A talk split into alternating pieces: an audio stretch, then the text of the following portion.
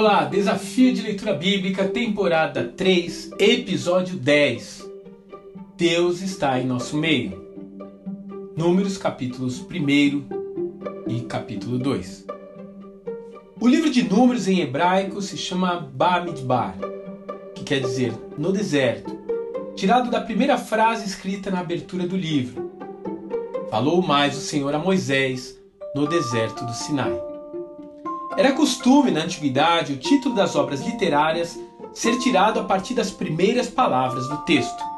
E é por isso que em hebraico os livros do Pentateuco possuem nomes diferentes daqueles a que estamos acostumados em nossas bíblicas, que foram copiados da Vulgata Latina, a versão da Bíblia em latim.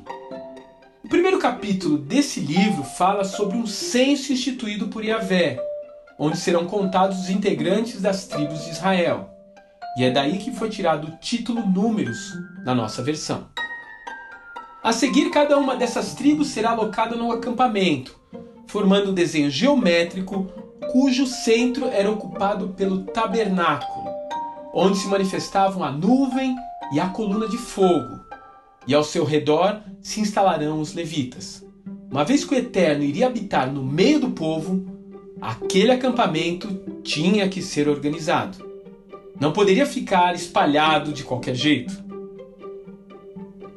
Mais do que isso, as pessoas que moravam ali precisavam fazer todo o esforço para manter aquele lugar puro.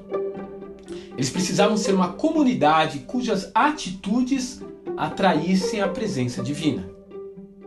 Não é à toa que os capítulos seguintes irão se dedicar a leis cerimoniais de purificação, e santidade. E não é por acaso também que Balaão, aquele profeta mercenário contratado para amaldiçoar Israel, conforme você poderá ler em Números capítulo 24, ao ver o assentamento dos israelitas no deserto, não conseguiu proferir palavras de maldição contra eles, pois a santidade de Deus estava representada em cada parte daquela multidão. E que mensagem as nossas vidas passam quando os outros nos veem? Será que nós, que somos habitação do Espírito Santo hoje, revelamos a sua santidade em nossa maneira de viver? E também em nossa organização e limpeza?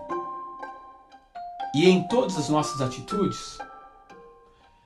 O capítulo 1 termina dizendo que o povo obedeceu tudo aquilo que Deus havia ordenado.